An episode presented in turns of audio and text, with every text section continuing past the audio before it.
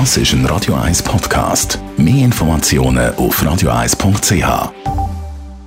1. Unterstützt vom Kopfwehzentrum Irlande Zürich. www.kopfwww.ch es gibt immer mehr Millionärinnen und Millionäre auf der Welt. Es ist eine Studie herausgekommen von der Unternehmensberatung Boston Consulting Group.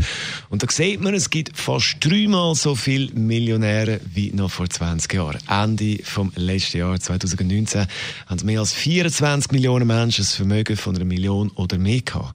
1999, also eben vor 20 Jahren, ist das noch bei knapp 9 Millionen Menschen der Fall gewesen.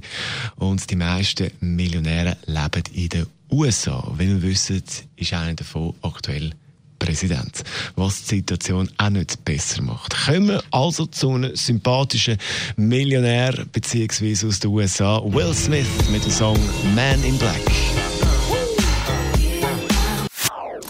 Das ist ein Radio 1 Podcast. Mehr Informationen auf radio1.ch.